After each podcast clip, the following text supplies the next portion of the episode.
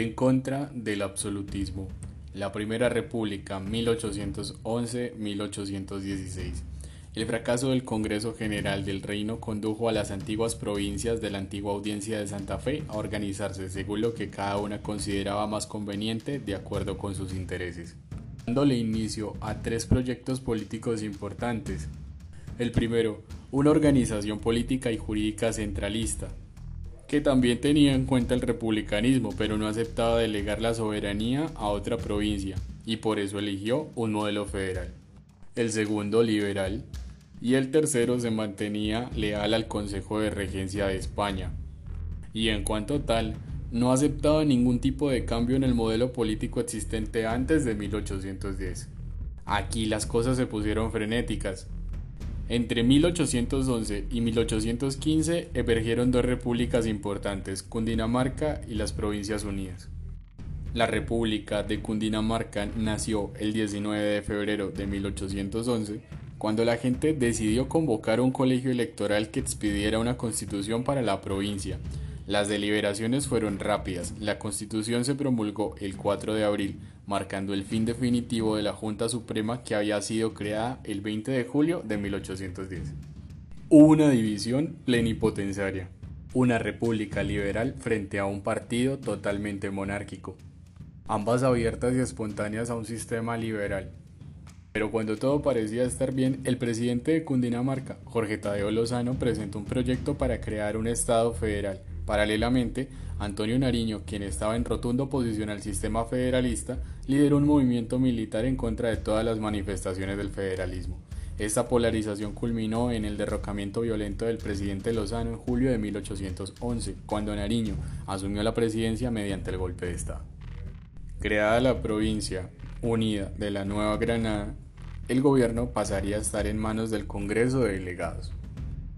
Así que los que decidieron seguir siendo leales a España se acercaron a la sede del virreinato, ubicada en Panamá, y gozaron de un cierto nivel de continuidad de sus gobiernos.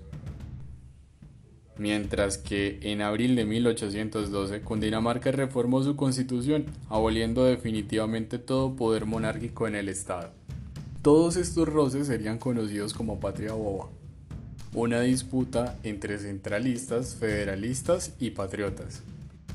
La guerra civil que se desató entre estos tres grupos políticos principales, Cundinamarca, las Provincias Unidas y las provincias leales al rey, fue larga y sangrienta. En lugar de encauzar su potencial humano y económico hacia el desarrollo de las repúblicas emergentes, se encauzó hacia la muerte. La victoria entre ellas marcó el final de la República de Cundinamarca, pero no logró establecer un orden federal sólido, justo cuando los ejércitos españoles de la Reconquista partían de Cádiz hacia la Nueva Granada en febrero de 1815.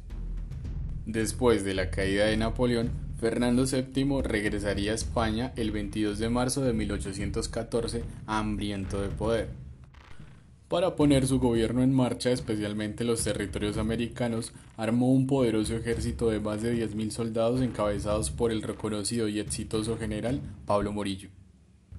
El recorrido de Pablo Murillo fue estrepitoso. En 1815 llegó primero a las Islas Margarita y ahí se dirigió hasta la ciudad de Santa Marta. Después de ubicarse en Santa Marta, asedió la ciudad de Cartagena el 6 de agosto de 1815. Cartagena cayó el 5 de diciembre y el 26 de mayo de 1816 Pablo Morillo ya se encontraba en Santa Fe. Mientras tanto, desde 1813 Simón Bolívar había declarado la guerra a todo peninsular presente en tierras y el perdón a los americanos sin importar la ideología. A Bolívar se le recuerda por poner en práctica a la francesa la guillotina pero con una piedra de un kilo. Anidando como un gran cuervo en la ciudad de Santa Fe, Pablo Morillo estableció tres pilares del régimen del terror. La Junta de Secuestro, encargada de confiscar todas las propiedades de los patriotas, el Tribunal de Pacificación, que detenía a todos los que apoyaban la causa patriótica, encarcelándolos o exiliándolos, y el Consejo de Guerra Permanente, que estaba encargado de la ardua tarea de juzgar y ejecutar a los culpables de traición. Esto asoló a los militares y escasamente alcanzaron a escapar. Algunos se refugiaron en las planicies orientales del Casanare, desde donde organizaron la resistencia débil pero valerosa. Reportajes de la Gaceta de Cundinamarca cuentan cómo los habitantes a veces decían que sufrían en manos de Morillo por haber cometido el crimen de haber nacido en América. Este fue un tiempo de guerrillas y de espías de las tropas realistas. Y poco a poco los patriotas, en 1819, intentaron restablecer el orden colonial a través del Congreso de Angostura. Las permanentes reacciones realistas obligaron a Bolívar a vivir en las Antillas. Una vez allí, el 6 de septiembre de 1815, escribió su famosa Carta de Jamaica.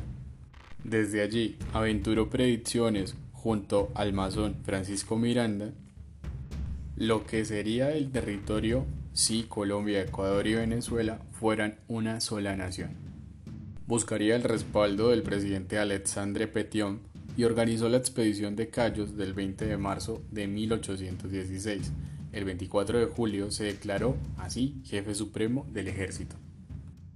Las cartas estaban sobre la mesa, la república había sido restablecida, el ejército reforzado y Bolívar era líder militar indiscutido. Entre los refugiados se encontraba Francisco de Paula Santander. Bolívar, le había encargado convertir las fuerzas revolucionarias dispersas en extensas llanuras de esa región del país. Así, el 23 de mayo de 1819, Bolívar le da comienzo a su campaña. Primero por el paso de los Andes y segundo, el 25 de julio, en las tropas de la victoria de la batalla del llamado Pantano de Vargas.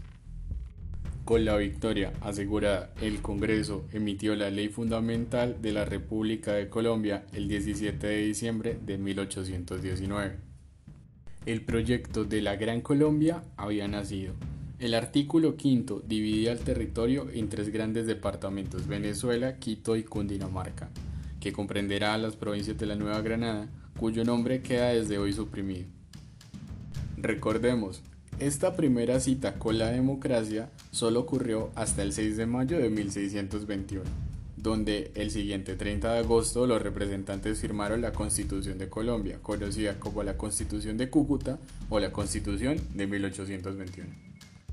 Pero así como le ocurrió a Napoleón, los años que transcurrieron entre 1821 y 1826 estuvieron marcados por la continuación de la guerra y los esfuerzos por dar forma y estabilidad al Estado recién creado. Como ocurrió en la Primera República, Bolívar y Santander nunca lograron ponerse de acuerdo tras implantar el sistema de dictadura o democracia. Como una pompa de jabón, la Gran Colombia estalló el día 29 de marzo de 1829 y dejó entrever las grandes diferencias entre Ecuador, Perú, Colombia, Venezuela y Panamá. Tanto así que Bolívar renunció a la presidencia de la República, se despidió de sus pocos amigos en Bogotá y de su amante Manuela Sáenz y salió rumbo al exilio, muriendo en Santa Marta el 17 de diciembre de 1830.